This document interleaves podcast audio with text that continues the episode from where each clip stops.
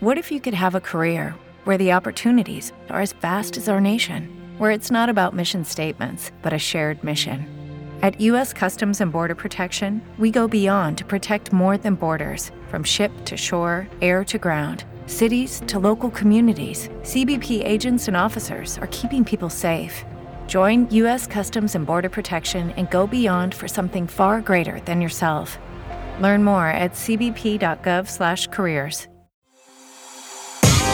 Ligas Mayores, un podcast de TNT Sports. Soy Maya Isega y vamos a charlar con Ricardo Gareca, director técnico de la Selección de Fútbol de Perú y exfutbolista de amplia trayectoria. Me quiero meter en vos como en, tus comienzos y, cómo, a ver, cómo entraste en el, en el fútbol. Vos sos de Tapiales, te, criaste en Boca. ¿Quién te, quién te, te mete en el fútbol? ¿Te metes solo? Bien. Yo va, voy a un club, ¿viste? Mi papá cuando nos mudamos, yo nací en la capital, pero cuando nos mudamos fuimos a Tapiales. Y, bueno, fui a un club, Juvencia de Tapiales. Me crié ahí, de chiquitito. En el, en Juvencia de Tapiales atajaba. Y a veces jugaba al medio, ¿viste? En el, en el potrero, en la iglesia, en una iglesia ahí de Tapiales, en un campito que había, jugaba al medio. Y mi papá cuando salía del trabajo me espiaba. ¿Viste? Entonces me iba y él se quedaba sin decirme nada y me espiaba. Y yo ahí jugaba al medio y le gustaba cómo jugaba al medio. Entonces, a través de, este, de una persona que él tenía, que llegaba a Boca, entonces me citaron para una prueba en Barracas, ¿viste? Que antiguamente Boca probaba, primero seleccionaba antes de ir a la Candela. Claro. Entonces así estuve como dos años, yendo los sábados a Barracas y bueno, jugaba, estaba con Evaristo y Arancibia, hasta que después vino... ¿Y para ahí jugabas en el medio ahí? Claro, ahí jugaba en el medio, ya no atajaba más. La cuestión es que siempre me citaban todos los sábados hasta que en forma definitiva a los 12 años, 13 años, ya pasé a la, a la Candela, ya siendo jugador de Boca en las inferiores. O sea, cuando ya pasabas a la Candela era, ya me vieron, como que ya probé. Exactamente, porque era toda una selección, ¿viste? O sea, cuando me tocaba jugar, bueno, Gareca el próximo sábado tiene que venir. Hasta que después, eh, ya en edad de novena, pasé a Boca. Estás escuchando Ligas Mayores, un podcast de TNT Sports. Hoy uno a vos te conoce como el tigre Gareca, todo lo que generaste, pero cuando uno es chico y en ese momento, ¿tenías esos dones? ¿Tenías esos que decías, este es distinto? Siempre tuve esa percepción de, verme como jugador de fútbol. Cuando era chico, viste, o sea, volaba, qué sé yo, iba en el colectivo, me veía en boca jugando. Entonces, creo que eso ayuda. Son un poco las convicciones, la fe, la esperanza, la ilusión. Y, bueno, después yo sabía de las condiciones o el potencial que. Yo creo que cada uno sabe eso, ¿viste? Sí. Yo sabía que tenía condiciones como para poder llegar, ¿viste? Apoyado en mi viejo, que mi viejo era un tipo que me estimulaba permanentemente, eso también es muy bueno. Jugaste con Maradona, Brindisi cuando estabas en Boca. Y aparte, en, los momentos mágicos de, Diego. ¿Qué recordás de eso? Uno lo ve por decís qué genio, qué grande esto, pero vos eras, o sea, eras compañero ahí. Sí, bueno, viste, un monstruos, los dos. Miguel también, un jugador sensacional. Con los dos hice muchos goles. ¿Viste? O sea, Diego lo mejor que vi en un campo de juego, en toda mi carrera deportiva.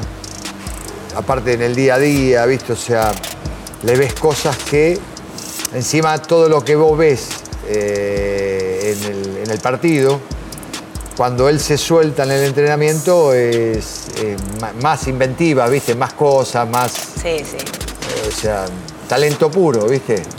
La particularidad de verlo siempre con, los cordones desatados, nunca, nunca atado, entonces, ¿viste?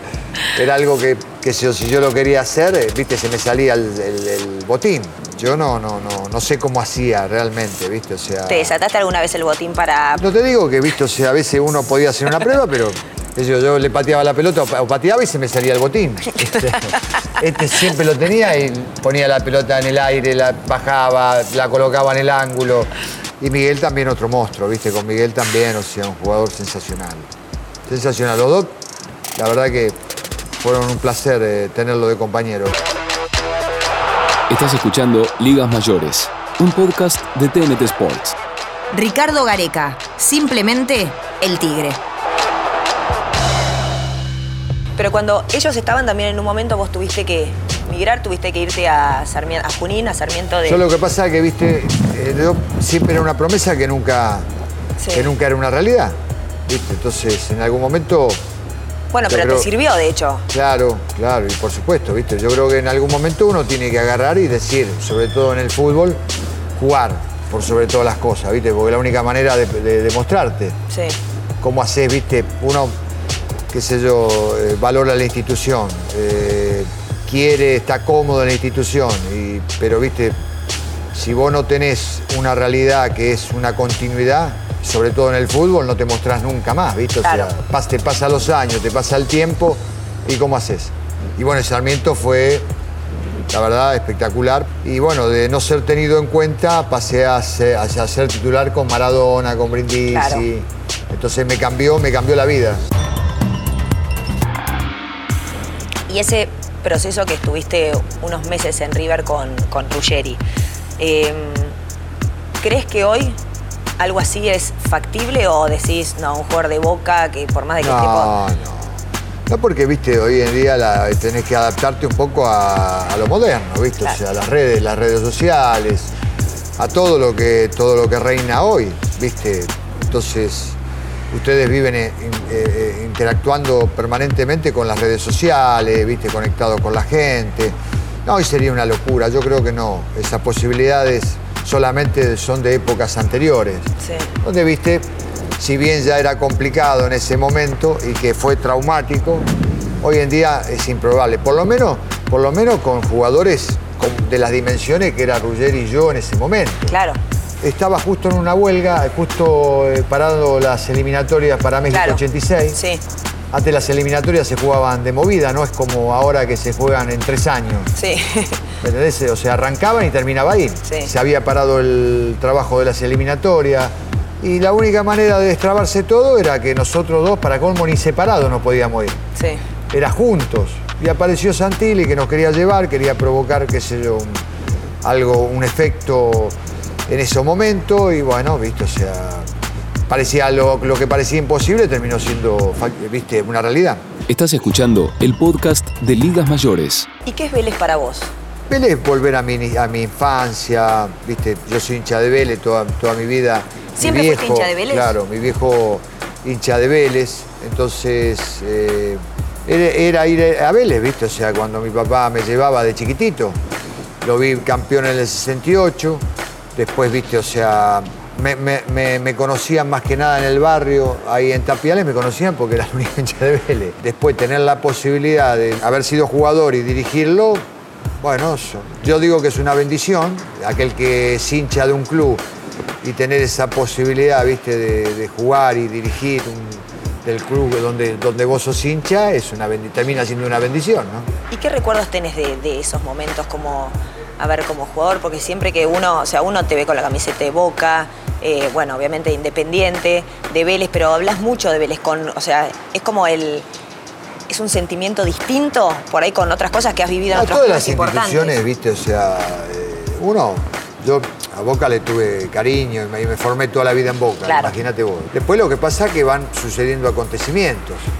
son etapas que uno va dejando atrás. En Independiente me retiré de un Independiente que ganó todo, Sí. entonces uno va dejando etapas donde estuve en América, en Colombia, un club, viste, y un país que me trató muy bien.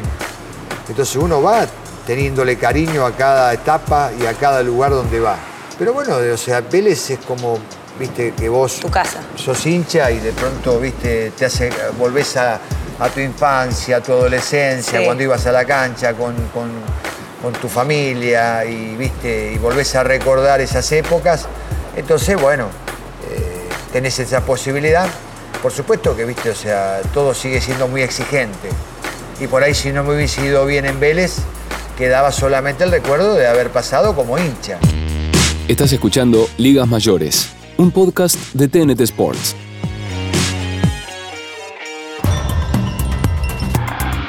Bueno, y recién dijiste, eh, bueno, vos te retiraste en Independiente. Para vos, ¿cómo fue el retiro? Fue algo que un acontecimiento, por ejemplo, Independiente estaba, estaba bien. De todas maneras, yo ya era director técnico, ¿viste? Sí. Porque mientras jugaba hacía el curso de técnico. Pero ya venía analizando algunas cosas y ya había perdido la titularidad. Estaba bien con el plantel, estaba contento de estar en Independiente.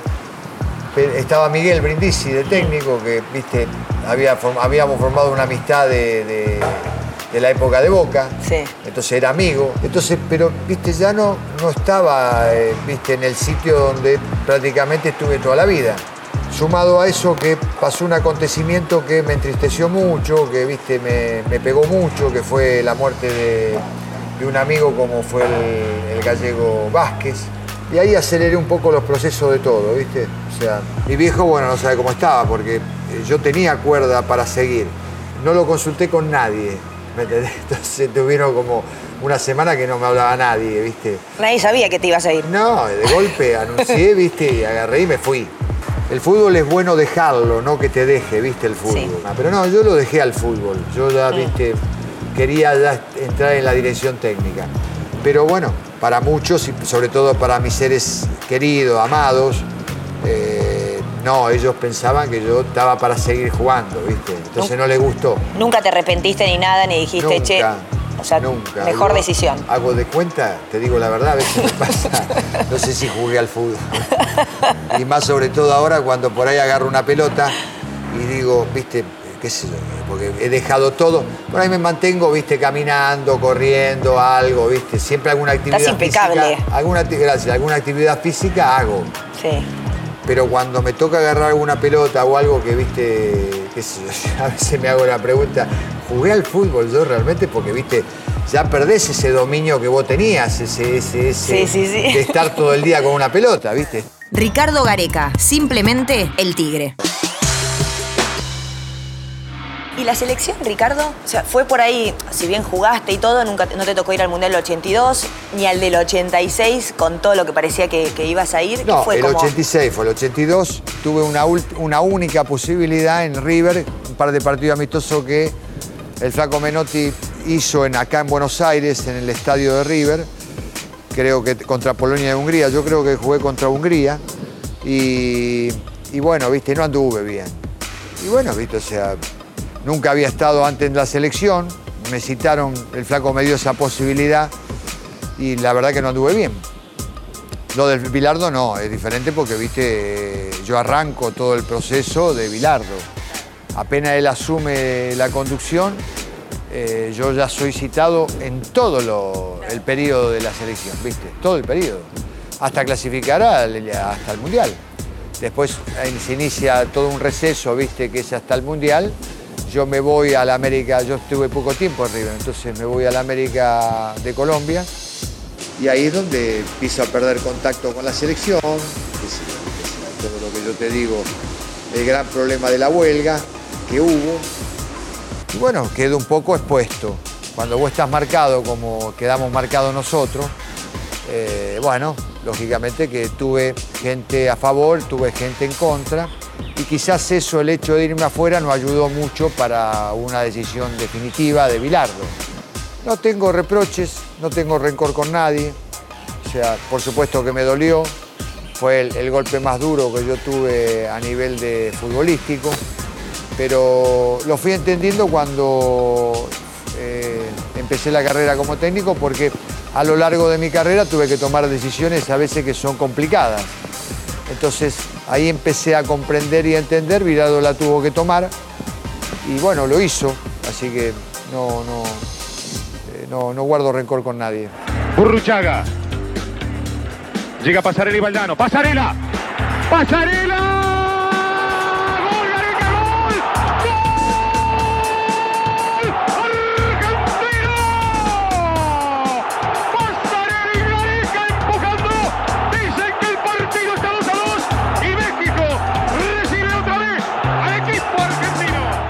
Estás escuchando el podcast de Ligas Mayores. Cuando eras jugador y a la vez eh, te habías recibido de técnico, decías, yo el día que sea director técnico no quiero hacer esto porque a ver, porque a mí como jugador no me gusta. Y ojo, por ahí después te tocó llevarlo a cabo porque decís, ah, bueno, o sea, pasa. Sí, lo que decís es, es un poco así. O sea, que adopté como director técnico, ¿viste? O sea, es tratar de eh, no hacer lo que What if you could have a career where the opportunities are as vast as our nation, where it's not about mission statements, but a shared mission? At U.S. Customs and Border Protection, we go beyond to protect more than borders from ship to shore, air to ground. Cities to local communities, CBP agents and officers are keeping people safe. Join U.S. Customs and Border Protection and go beyond for something far greater than yourself. Learn more at cbp.gov/careers. Eh, lo que a mí no me gustaba que, que me hagan, ¿viste? Entonces, a veces, lógicamente, viví situaciones difíciles, tener que comunicarle a un jugador o tener que sentarlo a un jugador que de pronto encima te dio satisfacciones y todo, qué sé yo. Hasta acá llegamos, no son situaciones fáciles, pero siempre lo he hecho de frente, ¿viste? O sea, nunca, nunca he hecho algo o mandar a alguien que comunique. Entonces, adopto esa, esa postura, ¿viste? O sea, me gusta hablarle al jugador, me gusta que el jugador tenga las cosas claras, aún siendo dolorosas o aún siendo, ¿viste? Muy directo, pero que él se, se enfrente a una realidad. Y, y vos como técnico, Ricardo, ¿cómo sos? Creo que cada técnico tiene su manera de pensar. El fútbol es muy de opiniones diversas y sí es el convencimiento mío que lo empleo en cada equipo que yo voy. ¿Me entendés? O en este caso la selección. Sí. Eh, uno tiene que estar convencido de lo que hace porque si no es muy difícil, ¿viste? Me parece que uno tiene que hacer un diagnóstico rápido, ¿viste? De los muchachos que tiene. En este caso yo diferente porque puedo emplear, más allá de que puede faltar algún jugador que yo deseo para la selección y que bueno, por ahí lo reemplazo con otra característica, a lo mejor no hay lo que yo encuentro, pero puedo realizar algo más que nada que esté acomodado al gusto mío. Sí. En la etapa de entrenadores de un equipo de fútbol, por ahí te toca dirigir un plantel que por ahí a lo mejor no, re- no, no, no está compuesto por los jugadores para realizar Tal plan o tal idea futbolística. Entonces rápidamente el entrenador sí se tiene que adaptar y tiene que ver cuál es la característica de los muchachos que están para sí llevarla a cabo y tratar de dar un resultado, porque en definitiva de eso se trata, ¿viste? Uno tiene que permanecer en el cargo, tiene que dar un resultado y después con el tiempo ver si se pone de acuerdo con los dirigentes en las incorporaciones para, bueno, para desarrollar la idea que más le guste. El hecho de ser director técnico, ¿era tu gusto? Dijiste, bueno, voy a hacer esto, así sigo con el fútbol. ¿Cómo, cómo lo llevaste a eso? No, no, eh, yo creo que esto es, me, me parece que es una vocación, es algo que uno lo lleva adentro, ¿viste? No es algo voy a experimentar. Si bien yo considero que es algo que uno lo lleva adentro, bueno, también puede suceder que alguien que en un principio, ¿viste? No lo sintió, termine involucrándose, ¿viste? Totalmente. Ricardo Gareca, director técnico de la selección de fútbol de Perú y exfutbolista de amplia trayectoria. Vos en, en Perú, de hecho, sos. Una vez hasta dijiste, me da vergüenza como que decían si, si hay votación de presidente, eh, las gana. ¿Te esperabas eso, ese reconocimiento de la gente, eh, lo que significás ahí en Perú? Sé que está relacionado con eh, tantas décadas, viste, que en la cual la gente anhelaba estar en un mundial, bueno, se pudo conseguir y todo eso generó un movimiento, un entusiasmo. Entonces, bueno, soy muy agradecido a la gente de Perú. Siempre haces mucho hincapié que en Perú trabajaste mucho en, en la parte mental de, de los jugadores. ¿Con qué te encontraste cuando, cuando llegaste a la selección de Perú? No, o sea, con una predisposición bárbara de los muchachos. Yo te los conocía, ¿viste? Porque yo dirigí universitario en el 2007. Entonces ya tenía un conocimiento del peruano. Así que, no, eh, con ese conocimiento ya nosotros una vez que llegamos eh, sabíamos cómo eh, con qué nos íbamos a encontrar, con jugadores muy predispuestos, talentosos, contrariamente a lo que muchos opinaban, ¿viste? En el aspecto físico, intensidad estaba a la altura de las circunstancias, ¿viste? de lo que íbamos a enfrentar nosotros. Nosotros estábamos convencidos de que había mucho material y que las perspectivas, si bien eran difíciles, viste, eran importantes. Ustedes lo tienen a Paolo Guerrero, un de los mejores jugadores. ¿Qué te pasó a vos cuando, cuando saltó el doping de Paolo, que no sabían si iba o no al Mundial, que supuestamente no iba, que después, bueno... Ese fue un momento difícil de, de- de todos, por todo lo que se tejió, por todo, viste, era un gran momento nuestro, porque nos jugábamos eh, en el repechaje la clasificación al Mundial, no tenerlo. Teníamos jugadores importantes, o sea, Farfán yo creo que está en el mismo nivel de él, en jerarquía, o sea que teníamos, contábamos con buenos jugadores, pero era el capitán, él es el capitán de la selección, ¿viste? Entonces es un muchacho muy reconocido. Y bueno, fue un golpe, pero no había lugar a, a lamentarse, ¿viste? O sea, acompañábamos el, proceso, ¿viste? A la par, o sea, para... Pero una vez que suscitó el problema, era ya enfocarnos nosotros y no quedábamos fuera de la opción de ir a clasificar al Mundial.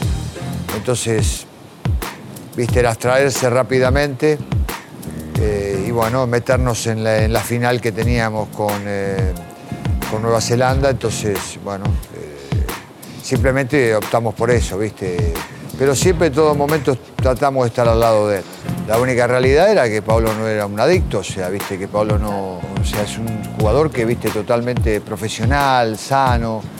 Entonces, simplemente, bueno, habrá sufrido un accidente, todo muy confuso, pero que sabíamos de la inocencia del jugador. Entonces, y la FIFA tenía, o mejor dicho, todo el control antidoping tenía las pruebas de que Paolo no, no es un consumidor. Fue un proceso que lo seguíamos de cerca, pero que a la vez teníamos que tener la cabeza donde la teníamos que tener, porque si no, viste, es, es complicado competir de esa manera. Estás escuchando el podcast de Ligas Mayores. Ricardo Gareca, simplemente el tigre. Ricardo, y antes de firmar nuevamente con Perú, ¿estabas esperando el llamado de, de la selección? Obviamente estaba tu nombre. ¿Qué te pasaba vos en ese momento? Antes de renovar esta última etapa, la única posibilidad que por ahí no continuara en Perú era si de pronto Argentina me llegaba a hablar, ¿viste? Era la única posibilidad que yo podía contemplar porque ya tengo un conocimiento de la selección de Perú.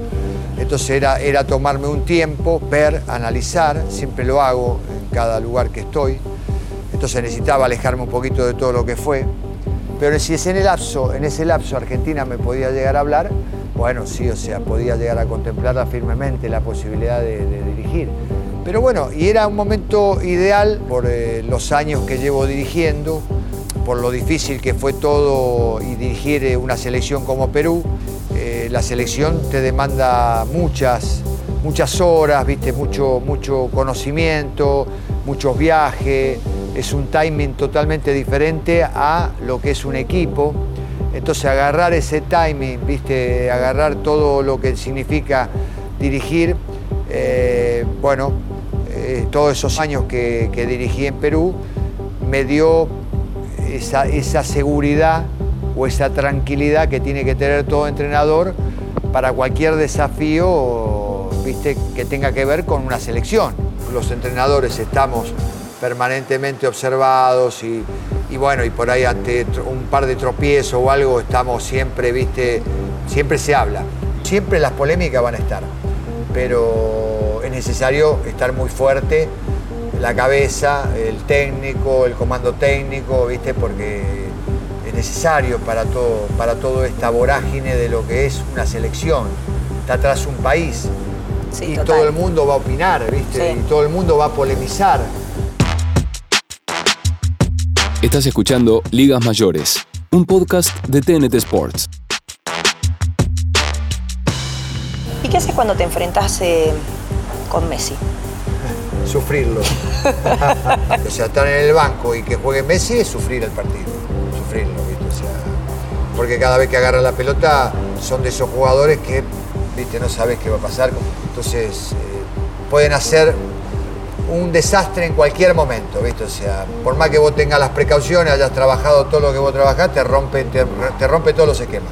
¿Planteas el partido para jugar en contra de Messi o decís, bueno, no, voy a plantear este partido para jugar en contra de Argentina y, bueno, sabiendo que tampoco voy a, a poner un jugador a marcarlo porque sé que se lo saca de encima y me quedo No, con- bueno, viste, o sea, siempre cuando se da estos acontecimientos que vos enfrentás a estas elecciones con tantos jugadores, es necesario que eh, uno pueda tomar las precauciones necesarias en, algunas, en algunos casos.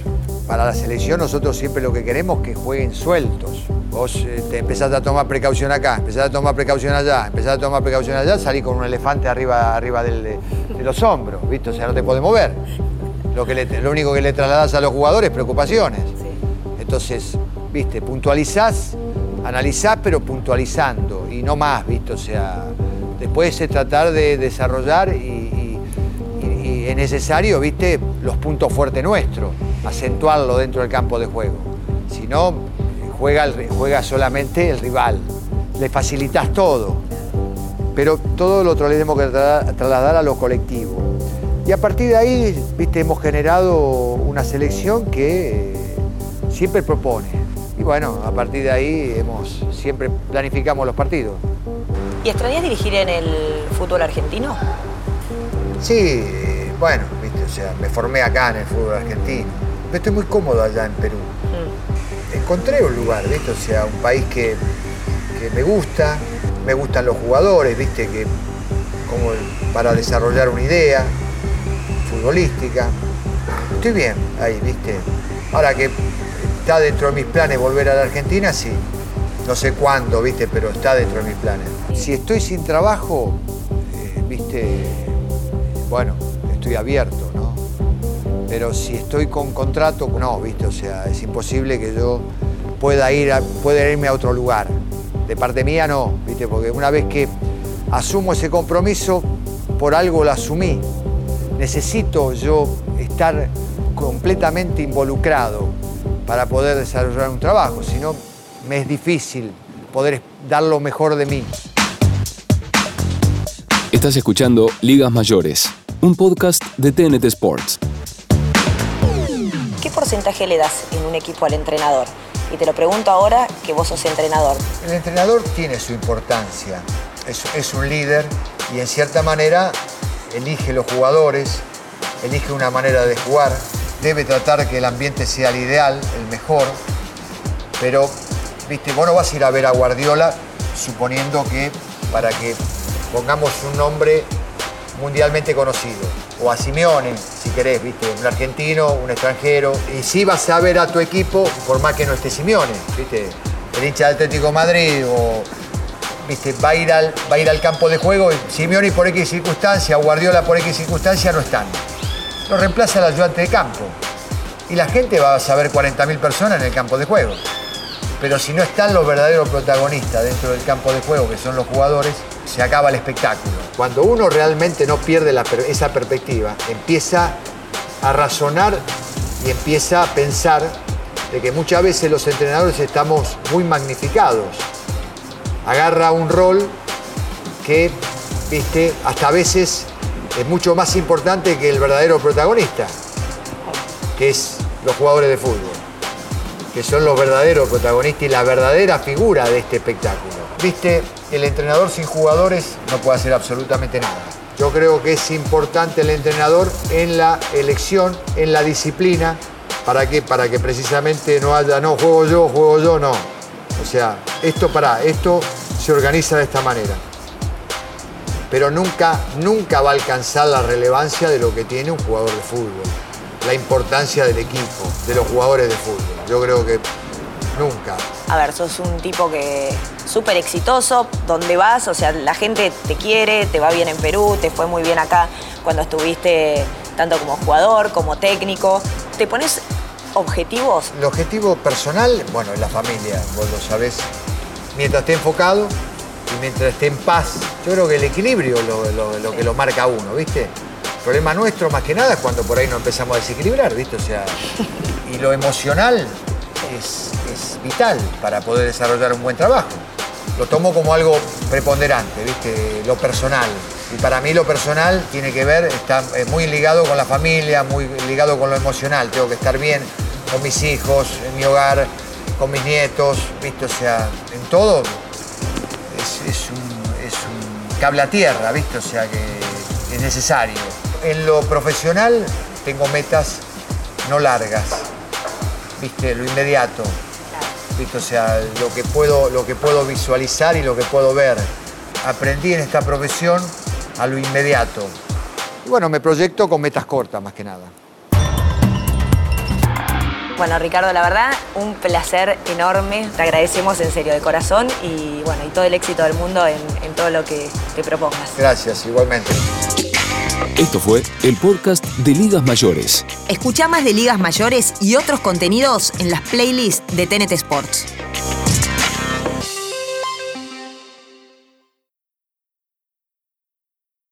With Lucky Land slots, you can get lucky just about anywhere. Dearly beloved, we are gathered here today to. Has anyone seen the bride and groom?